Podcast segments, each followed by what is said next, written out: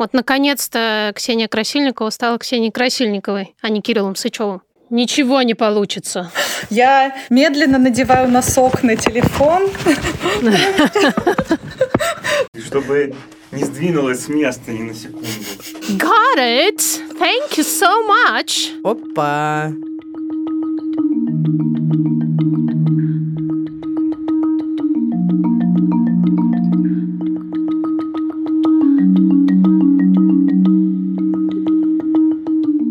Здравствуйте!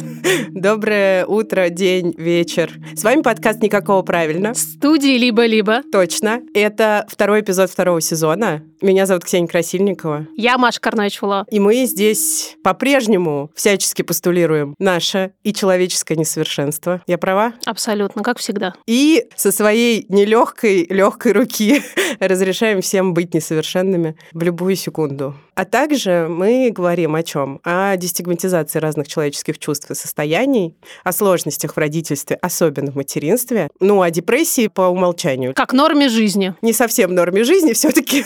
Но норме нашей жизни, скажем так. У нас сегодня тема, а главное, героиня заставляет искриться глаза и уши, и артикуляционный аппарат. И остальные части тела. Вы не пугайтесь этого слова, которое мы сейчас произнесем. Оно заряженное. Заряженное. Но это не значит, что мы здесь будем проявляться в контексте этого слова. Это сильное чувство, его можно испытывать, как и все остальные чувства. Вопрос, как мы с ним обходимся, в первую очередь по отношению к другим людям. Мы хотим поговорить об этом чувстве, потому что оно сейчас заняло огромное пространство вокруг нас и в нас в какой-то степени. Скажи мне самое важное слово. Нет! Та-ра-та-та-та-та-та! Ненависть. Мы стали об этом думать, потому что действительно заметили, что она как-то несколько подзатопила пространство, и мы хотим как-то с ней разобраться. Понять, может быть, ну не понять, конечно, но продвинуться в понимании того, насколько она легитимна сейчас, в любую другую эпоху, что нам про это говорят ученые. И поговорить об этом мы хотим с Радмилой Хаковой. Тут интересное противоречие. Радмила — это женщина, которую мы очень любим. При этом мы ее позвали поговорить о ненависти. И, наверное, это достаточно понятно, потому что гораздо проще говорить о ненависти с людьми, которых ты любишь, потому что это безопасно. Ну и просто Радмила очень умная, поэтому с ней вообще хочется говорить. Радмила очень умная, это правда, очень хочется говорить. И мне кажется, что Радмила — человек невероятно важным образом рефлексирующий самые разнообразные чувства. Мы за этим наблюдаем и в основном, конечно, общаемся посредством переписки.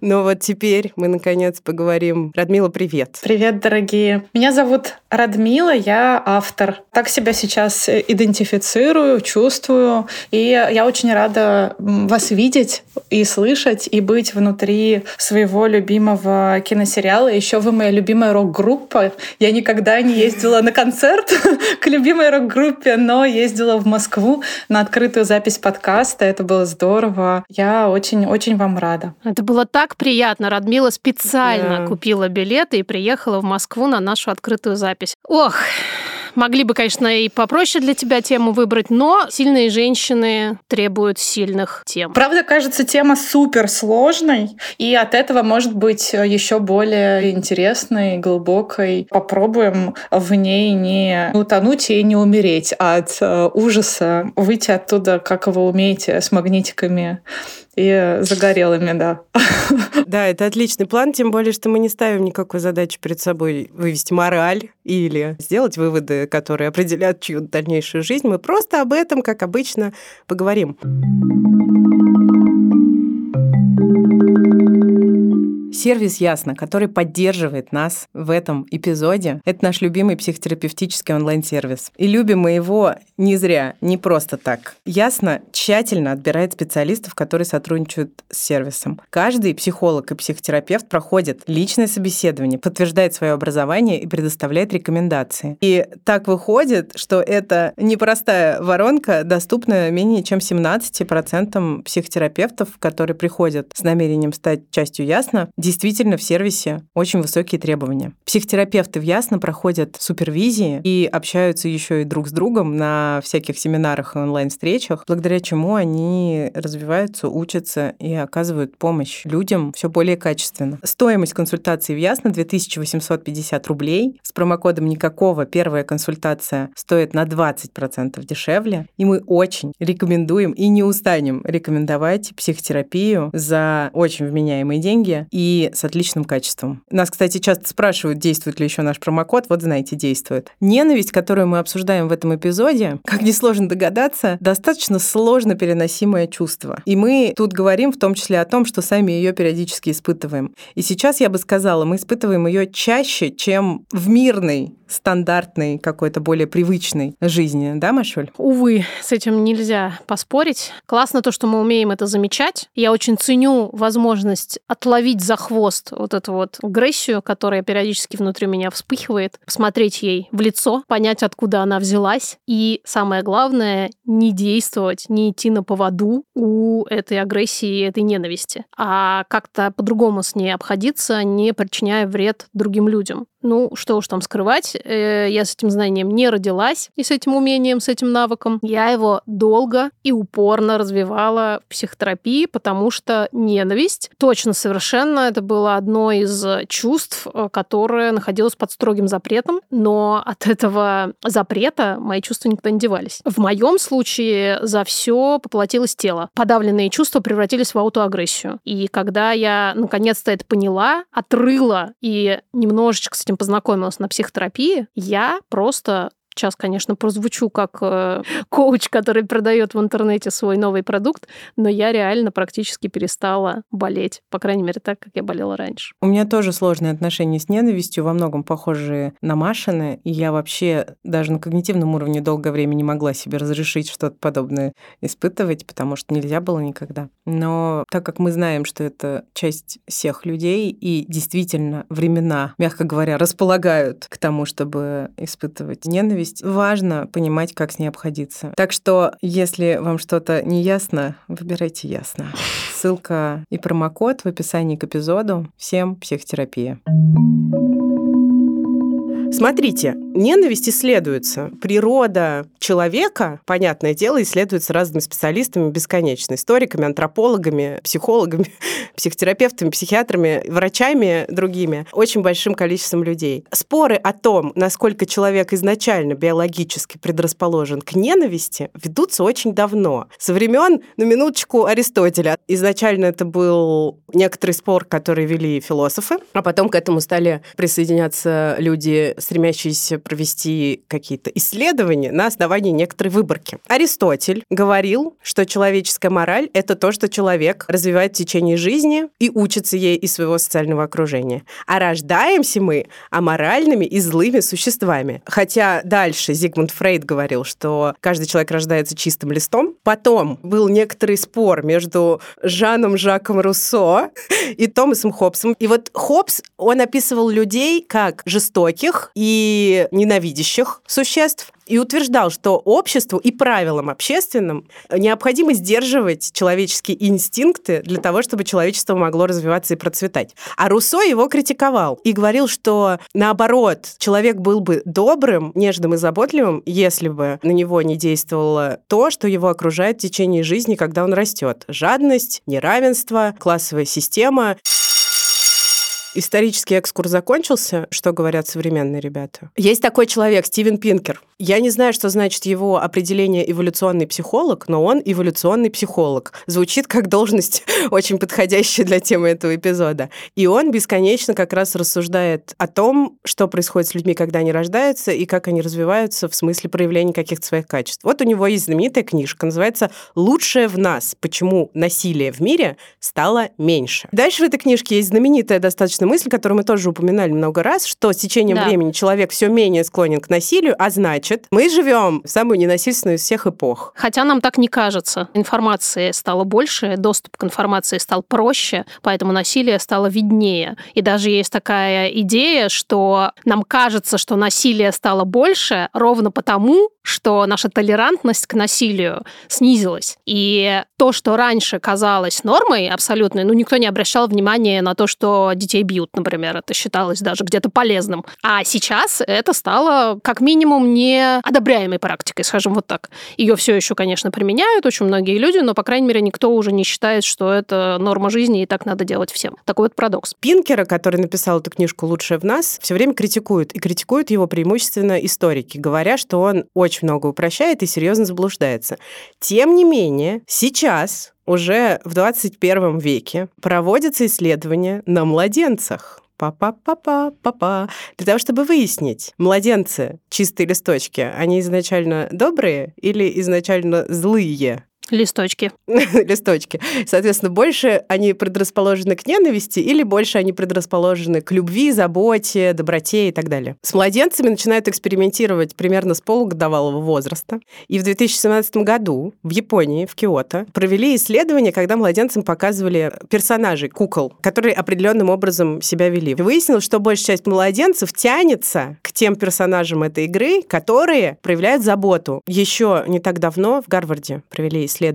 В нем младенцы, которые не знали, что за ними наблюдают, вели себя со стремлением помочь окружающим в каких-то располагающих к этому обстоятельству. Что тоже позволило ученым сделать вывод о том, что это не выученное поведение, которое нужно для того, чтобы, например, избежать наказания, а некоторая естественная предрасположенность живого существа. Есть такая идея даже у возрастных психологов, э, говорят, что примерно с 18 месяцев дети уже способны к проявлению самой настоящей эмпатии, даже если их этому никто не учил. И считается, что это не социально обусловлено врожденное, невыученное поведение, а действительно некоторое биологически обусловленное, типа встроенное в нас желание. Проявлять некоторую доброту, быть альтруистами. И это, надо сказать, то, что Маша сейчас произнесла, и есть, пусть зыбкий, потому что споры все еще ведутся, но все-таки научный консенсус. Интересно то, что мир стал менее насильственным, но нам так не кажется, потому что мы больше знаем о том, сколько насилия где, и еще потому что благодаря интернету мы знаем теперь, что представления о насилии не одинаковые в мире. Казалось бы, столько лет люди стараются сделать мир и жизнь вокруг себя лучше, но представления о насилии по-прежнему разные. Например, в 155 странах есть законы, нарушающие права женщин. Это исследование Всемирного банка, открытое, опубликованное 2019 года, если я не ошибаюсь. И есть страны, в которых права женщин, вообще права человека нарушаются так, что мы мы с вами, читая об этом, узнавая об этом, не можем в это поверить. Мы не можем поверить, что можно заставить женщину жить в браке, в котором она не хочет жить, с того возраста, в котором она для этого совершенно не приспособлена, как нам кажется, как мы, мы считаем, что это там, называем это ранними браками. Для культуры каких-то стран это естественно. Снаружи повлиять на это довольно сложно. Даже внутри нашей страны есть регионы, в которых представление о насилии на почти законодательном уровне отличается от нашего.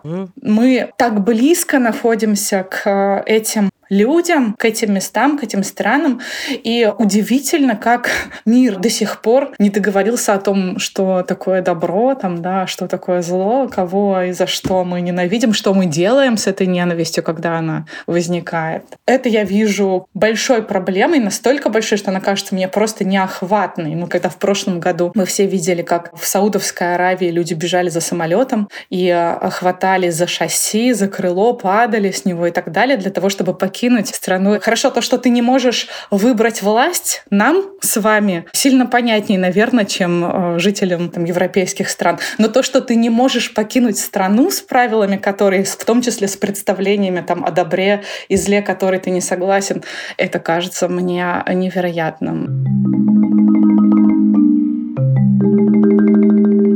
Вот есть такая еще идея здесь, что если ты не знаешь, что что-то является насилием, а живешь в парадигме того, что это традиция, норма, закон, то ты от этого не страдаешь. Есть такая претензия, в частности, к феминисткам, что до тех пор, пока вы не вылезли, значит, со своими лозунгами и плакатами, все жили и всем было ок. А вот как только вы объяснили, значит, женщинам, что, оказывается, кроме материнства есть еще что-то, или что бьет, значит бьет, а не бьет, значит любит и так далее, и так далее. Вот тут-то все и пошло наперекосяк. Раньше, например, не разводились, а сейчас э, более половины браков, как известно, заканчиваются разводами и даже в более традиционных обществах, чем наше такое а-ля прозападное. Похоже, общество влияет на людей чуть больше, чем биология в этом контексте, потому что угу. получается, что между некоторой ненавистью и выбором осуществлять на основании этой ненависти или по каким-то другим причинам насилие очень небольшое расстояние, с одной стороны. А с другой стороны, если мы говорим о том, что это некоторые общепринятые практики, потому что есть традиции, законы и так далее, то совершенно не обязательно быть человеком, который испытывает ненависть, наверное, для того, чтобы совершить, например, фемицид в ситуации, когда закон предполагает, что фемицид – это правильное действие в конкретный момент. Можно вообще не испытывать никакой ненависти, можно очень страдать в этот момент, но делать потому, что так надо. Но я даже, знаешь, про какую говорила больше идею? Про то, что пока мы не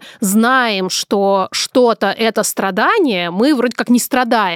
И вроде как ненависть тоже может рождаться в нас из знания, что кто-то совершает над нами насилие. Но, но ведь боль, она всегда боль. Знаешь ты или не знаешь ты о намерениях э, того, кто тебе ее причиняет, там легально, она нелегально, да, если ты это чувствуешь, это существует. А если ты искренне веришь в то, что бьет, значит, любит, тебе там физически, наверное, в этот момент больно, но ты защищаешься вот этой идеей, что это потому, что он очень сильно любит меня, это потому, что он боится меня потерять. А когда тебе вдруг взяли и объяснили, что это все значит просто то, что ему можно так себя вести, поэтому он так себя ведет, а то, что он тебя боится потерять, можно вообще-то по-другому, например, выразить. И вот в этот момент как будто бы перед тобой разверзается пропасть. У меня просто в голове это очень сильно резонирует вообще с идеей психотерапии, что когда ты приходишь в психотерапию, тебе чаще всего, особенно на первых этапах, открываются бесконечные раны, просто одна за другой, когда ты вдруг понимаешь, что все то, что ты считал, что это было окей, ну да, ну неприятно, конечно, но в целом как бы, ну окей, все же так живут, а тебе тут вдруг раз и нет. И из этого может рождаться прям самая настоящая ненависть. У меня так было. Да, у меня, кстати, тоже так было. Я, может быть, это чувство не идентифицировала именно как ненависть, но то, что внутри поднимается ярость и какая-то даже штука, которая ощущается как агрессия, угу. Я точно замечаю. И мне еще кажется, что здесь есть такая штука. Очень часто люди перескакивают с оценки действий на оценку личностей. Да, это постоянно просто, и это сплошь и рядом, и это большая проблема. И в психотерапии часто специалисты и специалистки, они отмечают эту разницу. И как было бы проще, да, если бы люди говорили о поступках э, или о событиях, а не о конкретно других людях.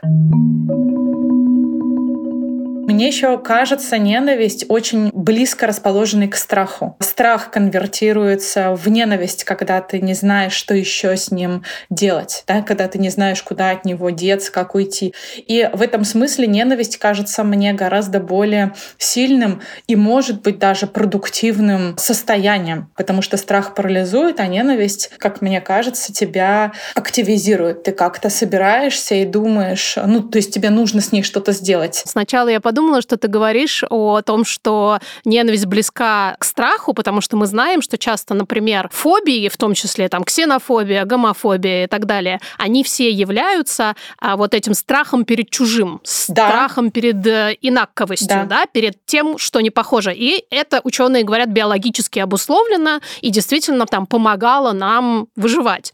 И в этом случае, если действительно ты не можешь переработать этот страх, это превращается в ненависть, и вот она становится разрушительной. А потом, как мне кажется, то, о чем ты на самом деле говорила, да, это скорее вот про то, что когда в нас рождается гигантское несогласие с чем-то, которое mm-hmm. нам некуда деть, мы не можем, к сожалению, реализовать это несогласие мирным путем. И если это происходит достаточно долго и достаточно мучительно, то это превращается в ненависть. Но только мы, например, феминистки, да, или вообще гуманисты, очень сильно отделяем свою ненависть, свои чувства от своей своих поступков. И не разрешаем, будь то страх или ненависть, не разрешаем им руководить нашими действиями, особенно в отношении других людей. Те люди, которые, да, сдаются под эти все фобии, часто у них это выражается именно в действиях, потому что, опять же, они не могут выносить это чувство, и им снова нужно от него как-то избавиться. А действием очень эффективно избавляться от чувств. Если у тебя есть силы, состояние, здоровье для того, условия. чтобы как-то, да, условия переработать это, не знаю, отрефлексировать, обсудить э, с психотерапевтом, с близкими, отдохнуть, восстановиться, справиться, ты можешь не превращать свою ненависть э, в действие, не доставлять ее конкретным людям, не вредить кому-то, потому что когда ты ненавидишь, это очень естественное желание, намерение. Когда ты ненавидишь, ты не хочешь созидать, радоваться или создать. Ты хочешь, не знаю, убивать, мстить, проявлять агрессию, избавиться от кого-то или от чего-то и так далее. То есть это ну, действительно супер деструктивно. И когда у тебя нет на это сил, на то, чтобы справиться с этим, ты ее как раз вот э, несешь часто не по назначению, потому что часто угу. ненависть нельзя доставить адресату. Да, если он где-то, если он недоступен, если он огромный и далеко, у тебя нет никакой возможности. Ну что ты сделаешь? Напишешь письмо. И... Если он правительство. Да, если он правительство, если он в бункере, то ты свою ненависть иногда в виде фобии, иногда в виде чего-то еще расплескиваешь, раздаешь а, тем, кто вообще никак ее не заслуживает. Иногда это близкие люди, к сожалению. Для меня вообще ненависть — это по шкале оно где-то за гранью отчаяния. Сначала отчаяние, потом ненависть. Я не очень часто вообще испытывала ненависть,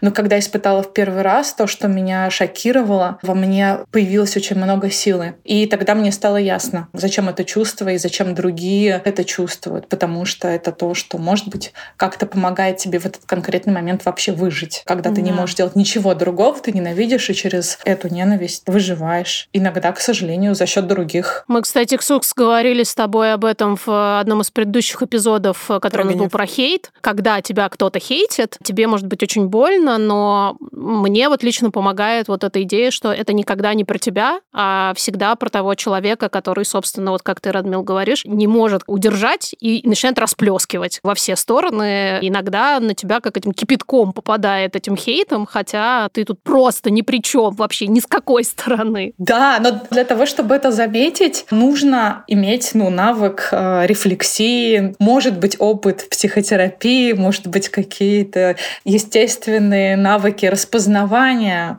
эмоций, чувств, того, что происходит, анализа. У меня тоже недавно тоже было, когда кто-то, даже незнакомый человек, проявляется к тебе откровенно враждебно. И это происходит просто с порога. Я смотрю, и я вижу, что это не ко мне сейчас. Но вообще-то говоря, я могу и не увидеть этого. Я могу быть тоже уставшей уставшей, измученной, после панической атаки, не выспавшейся, заплаканной, уязвимой просто человеком, у которого нет сил для того, чтобы это отделить, и тогда случается конфликт, и это умножается. Тоже никто не обязан включаться эмоционально в каждого враждебно проявляющегося к нему человека, да, и как-то стараться его починить, улучшить.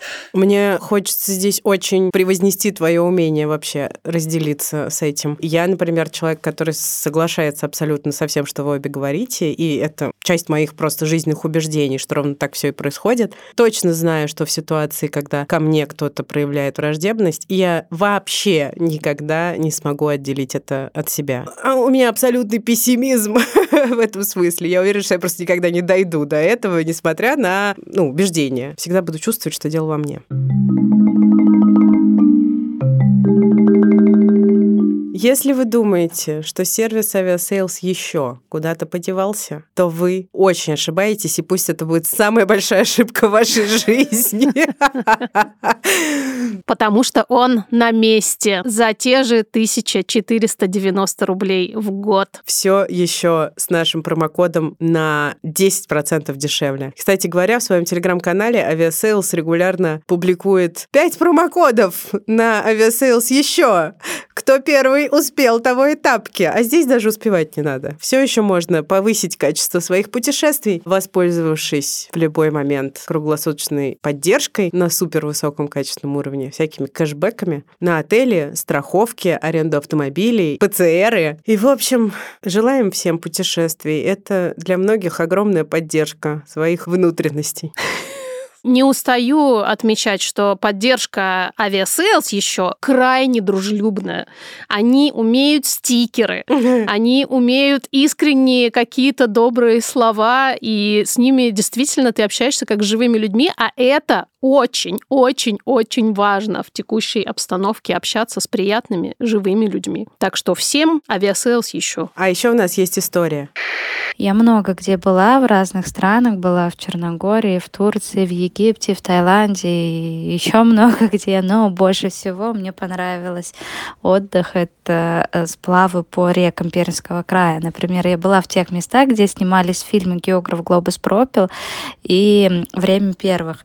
Это незабываемые впечатления. Я ползала по скалам, занималась скалолазанием, залазила в пещеры, забиралась на разные горы и просто проходила большие пешие походы, конечно же, сплавлялась на катамаране, ела пищу, приготовленную на костре, и мылась в полевой бане. А самое главное, я была какой-то настоящей. У меня были самые искренние эмоции, впечатления в том отдыхе. Сейчас у меня маленький ребенок, но я надеюсь, что в скором времени я смогу еще раз так отдохнуть.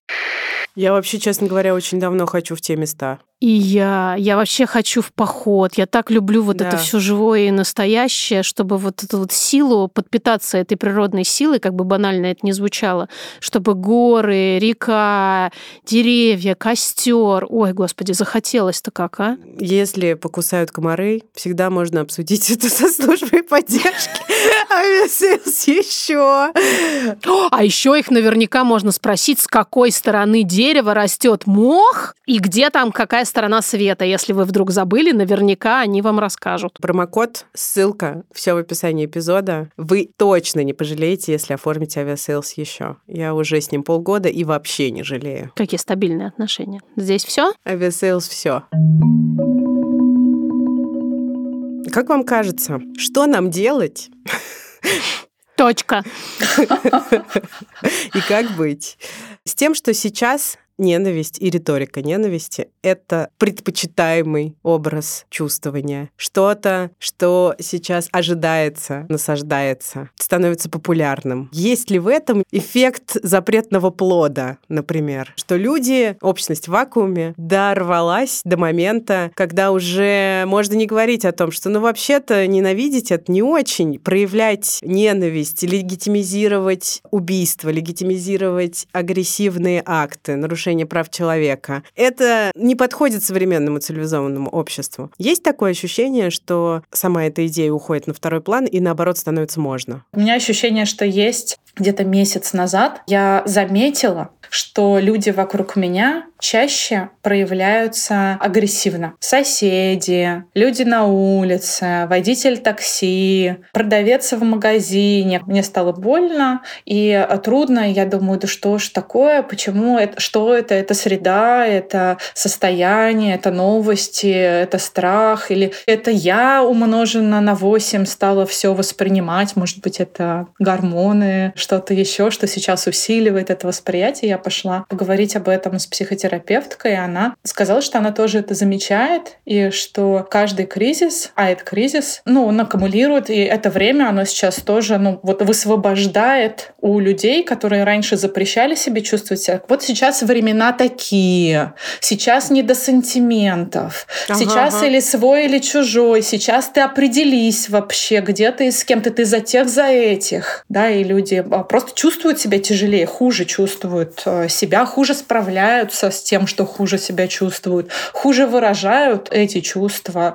И получается такое огромное рандомное напряжение, которое просто как-то вот, ну, циркулирует, и ты можешь в какой-то момент его пересекать. Надеюсь, что пересекать, а не все время в нем находиться. Надеюсь, что многие люди, я точно, создают вокруг себя какие-то безопасные, любящие, принимающие миры там из семьи, друзей, коллег, единомышленников, мест, в которых им безопасно, приятно и даже весело бывать. И все-таки циркулирует между ними, но по пути могут замечать разные такие проявления. И мне конкретно моя психотерапевтка рекомендовала беречься и при прямом таком столкновении избегать его, не вступать угу. в конфликт, не стараться выяснить, что произошло, если речь, повторюсь, идет о незнакомых, неблизких тебе людях. Избегать даже визуального контакта, обходить, уходить из этого поля физически, ногами. То, что ты говоришь, звучит как э, то, что действительно сейчас вся страна, ну, плюс-минус впала в вот эту биологическую реакцию «бей или беги». Это вот та самая такая алертная реакция, которая досталась нам эволюционно ровно для того, чтобы выживать. Когда мы в кризисных ситуациях, это, безусловно, я согласна, дико кризисная ситуация сейчас, у тебя действительно есть, в общем, плюс-минус два варианта. Либо бить, либо бежать. Огромное количество людей впадает в крайность «бей», а если э, она тебе не подходит, то действительно физически ногами можно от этого уйти. И это окей, потому что вообще-то все остальное требует огромных сил. Для того, чтобы как-то не соглашаться с насилием, для того, чтобы что-то с ним делать, нужно иметь очень много ресурсов, как психических, так и физических. И не у всех они есть, да. Да, и когда у нас их сейчас, даже у нас, у тех, кто считает делом своей жизни борьбу с насилием в том числе, да, даже у нас сейчас не всегда хватает на это сил. И и мне кажется важным себя за это прощать и действительно делать э, все то, что в твоих силах. В общем, это самосострадание, мне кажется, здесь, как и всегда, собственно, основа добра. Ну, есть такая идея, которая в этой ситуации мне тоже кажется подходящий, что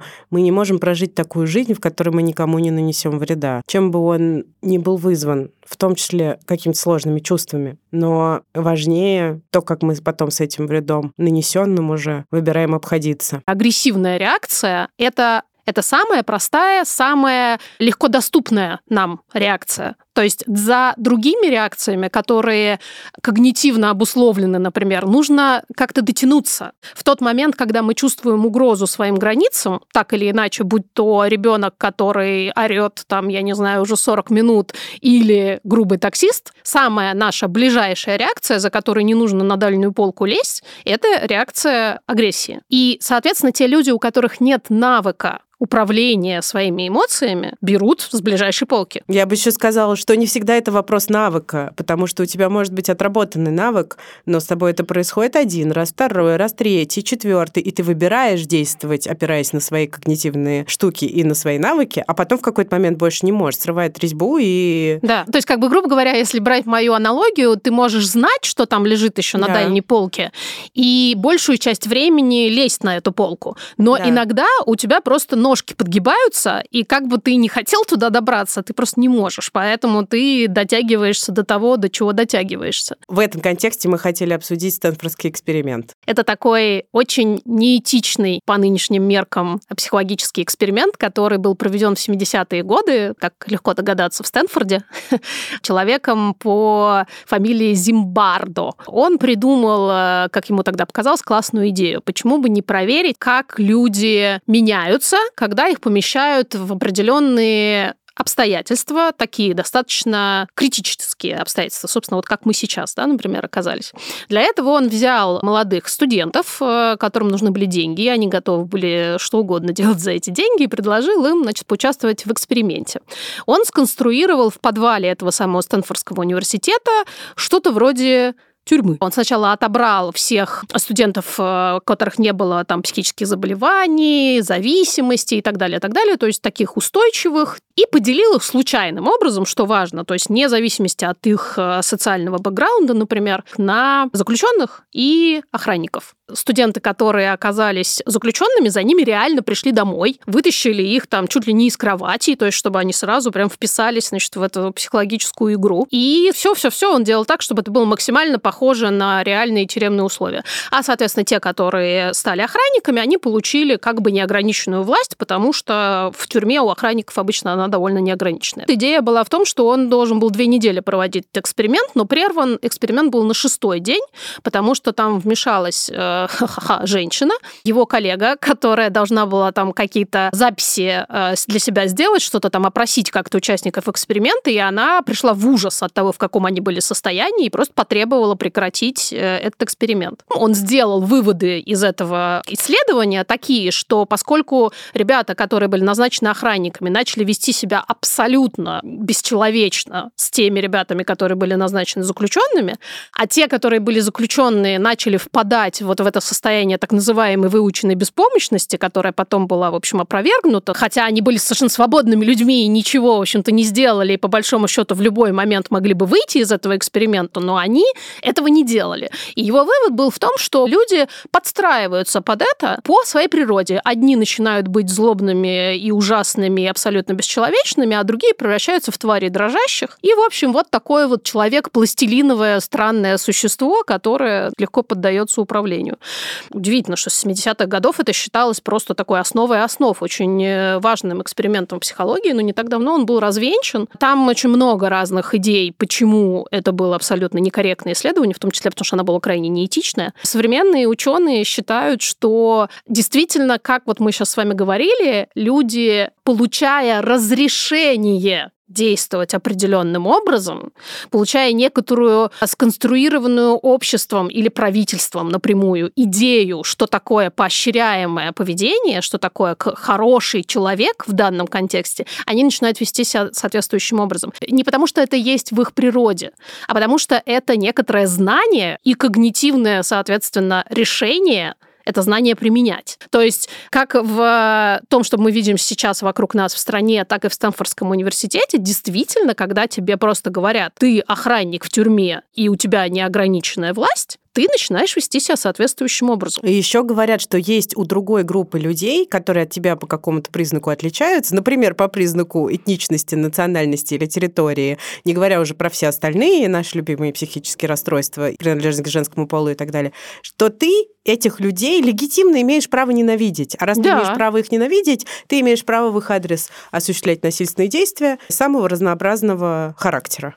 Есть такая штука, которая называется дегуманизация или расчеловечивание, когда людей по каким-то признакам начинают сравнивать, например, с насекомыми. Мы это, кстати, часто и в последнее время тоже замечаем в риторике, идущей сверху вниз. Когда людей сравнивают с чем-то, существами или предметами, э, не имеющими антропоморфных каких-то черт, предполагается, что те, с кем сравнивают, они вызывают отвращение, они представляют опасность или разносят какую-нибудь заразу, то это очень хорошо работает на развитие ненависти, на развитие такого противостояния, которое ненужных условно социальных элементов либо устраняет, либо заставляет молчать, либо заставляет бежать. Да, это, это один из мощных приемов э, пропаганды пропаганда. Об этом да. рассказывал мой друг и мой бывший шеф э, Владимир Яковлев. У нашего любимого бородатого ученого Сапольски тоже есть хорошее видео на эту тему. Недавно я, кстати, свежее. Он там тоже рассказывает про то, как это работает и что это работает просто безотказно.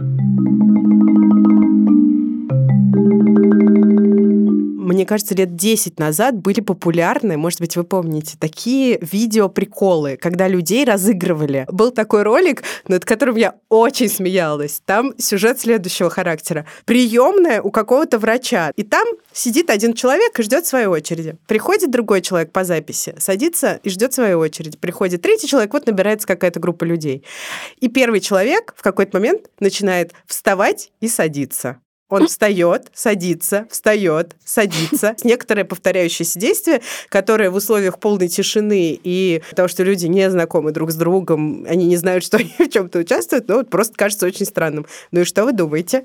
Сколько процентов все вставали и садились все? По сигналу лампочки это просто мигал. Может быть, и потом, да, да, да. Потом кто-то стал спрашивать, а что, что происходит? Ну, ну так надо там. Так надо, да. да. Так надо, да, такие порядки. Не устаем повторять, человек это социальное существо. Да. Человек всегда смотрит на то, что происходит с другими живыми существами вокруг него. Это просто залог нашего выживания.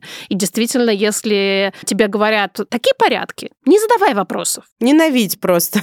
И большая часть людей, опять же, потому, что наш мозг заточен на то, чтобы действовать по пути наименьшего сопротивления. Это тоже эволюционно обусловленная биологическая задача мозга не тратить лишнюю энергию. То есть, если тебе сказали, что вот так надо, ну ты так и будешь, скорее всего, делать. И если вокруг все так делают. И получается, Да. что механизм дискриминации точно так же, извините, что я перескочила, заложен во всем общественном взаимодействии, потому что Да. общественное взаимодействие во многом строится в зависимости от того, что хотят люди, имеющие власть, особенно в недемократических обществах. И если оно сознательно строится на ненависти, а ненависть базируется на инаковости, да, то есть на отличии одних групп людей от других, то, простите, но нам нечего удивляться, что люди с инвалидностью, с психическими расстройствами, с маленькими детьми и с чем угодно еще, что их отличает, получают в свой адрес очень много той самой агрессии, и зачастую им просто опасно жить и проявляться. Инаковость важна и имеет значение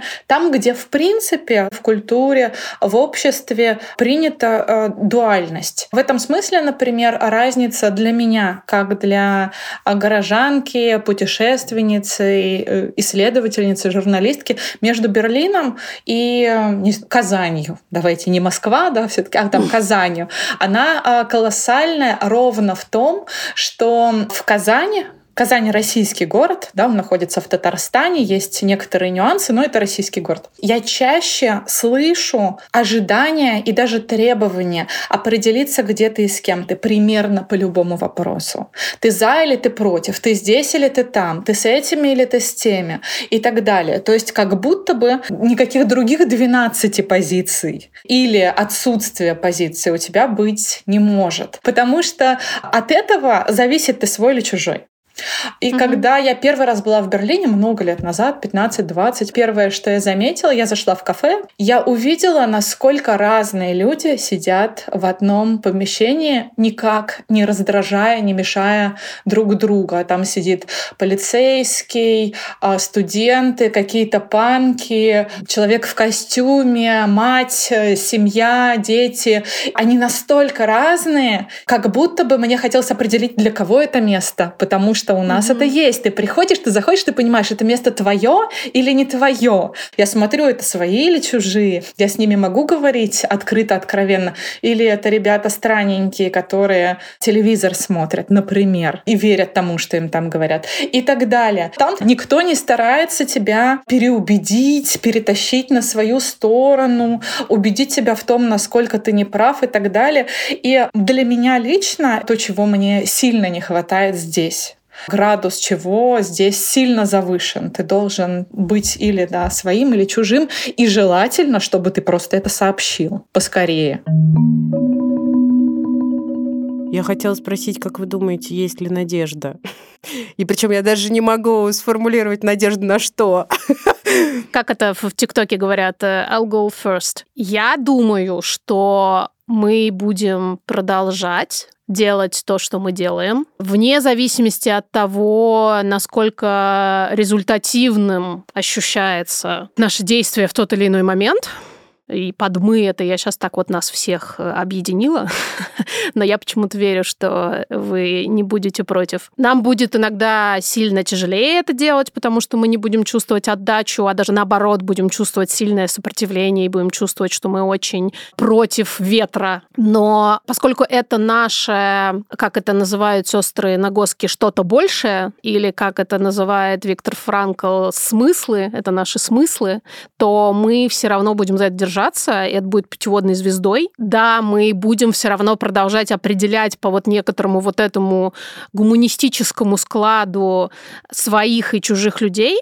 И я здесь даже не боюсь этого разделения, потому что я очень четко понимаю, что я не буду никогда ничего предпринимать против чужих людей. Я просто буду их обходить, как вот тебе, Радмил, советовала твоя терапевтка. Иногда физически, иногда как-то еще. Там, где необходимо, я буду с ними взаимодействовать без ненависти, даже если они мне чужие. Но объединяться с теми, кто свой, сейчас критически важно для меня, в том числе просто для выживания. Куда мы вырулим, не знает никто. И более того, это, на мой взгляд, мало зависит от того, насколько сильно мы будем стараться, потому что надо понимать, насколько, насколько мало мы контролируем, насколько иногда сильно мы переоцениваем действительно свои возможности в этом мире, как бы нам сильно не хотелось, но мы их переоцениваем все равно. Одно из моих любимых мото «делай, что должно, и будь, что будет» будет продолжать как-то нас держать на плаву. Я бы к этому добавила только одну штуку штуку, которая, как мне кажется, удается нам, я сейчас имею в виду нас как представительниц этого проекта, постепенно расширять по чуть-чуть совсем круг людей, которые, назовем это опять же прямым текстом, разделяют гуманистические ценности или стремятся к тому, чтобы их разделять. Я хотела бы еще добавить, что если тебе кажется, что что-то не так, то тебе не кажется, и если ты чувствуешь себя плохо, если ты чувствуешь ненависть, там, если тебе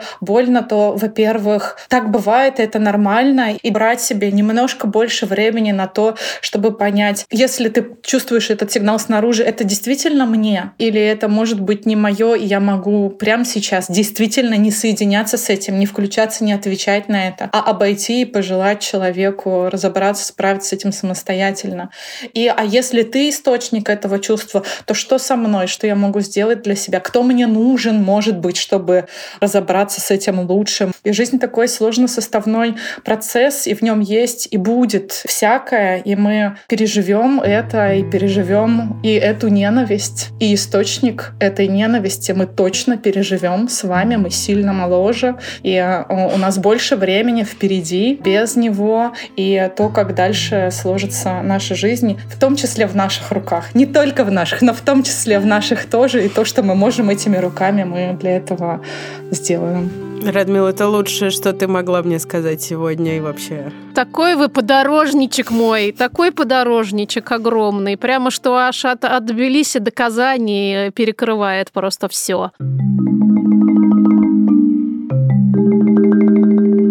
Спасибо, что послушали. Меня настолько сильно ткнула последними словами Радмилы, что я прям человек, которому очень нужна в эти дни какая-то надежда, что я всплакнула. Будем жить как можем, верить в лучшее. Как можем. И делать то, что должно, как говорит Машуля. Тоже как можем. Продолжаем продолжать. Спасибо, что вы с нами, обнимаем вас. Пожалуйста, вспоминайте снова, где находятся звездочки, отзывы и все прочее. Ваша поддержка ужасно-ужасно важна, и все ваши репосты, комментарии очень нам нужны. Это правда. С нами этот подкаст делают по-прежнему Кирилл Сычев, продюсер, Гульнара Делекторская, продюсерка, Наташа Полякова, художница и звукорежиссер Юр Шестицкий.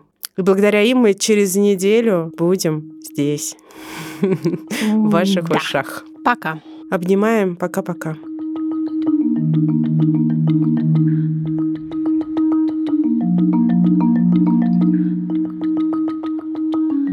Начинай. Начинай заканчивать.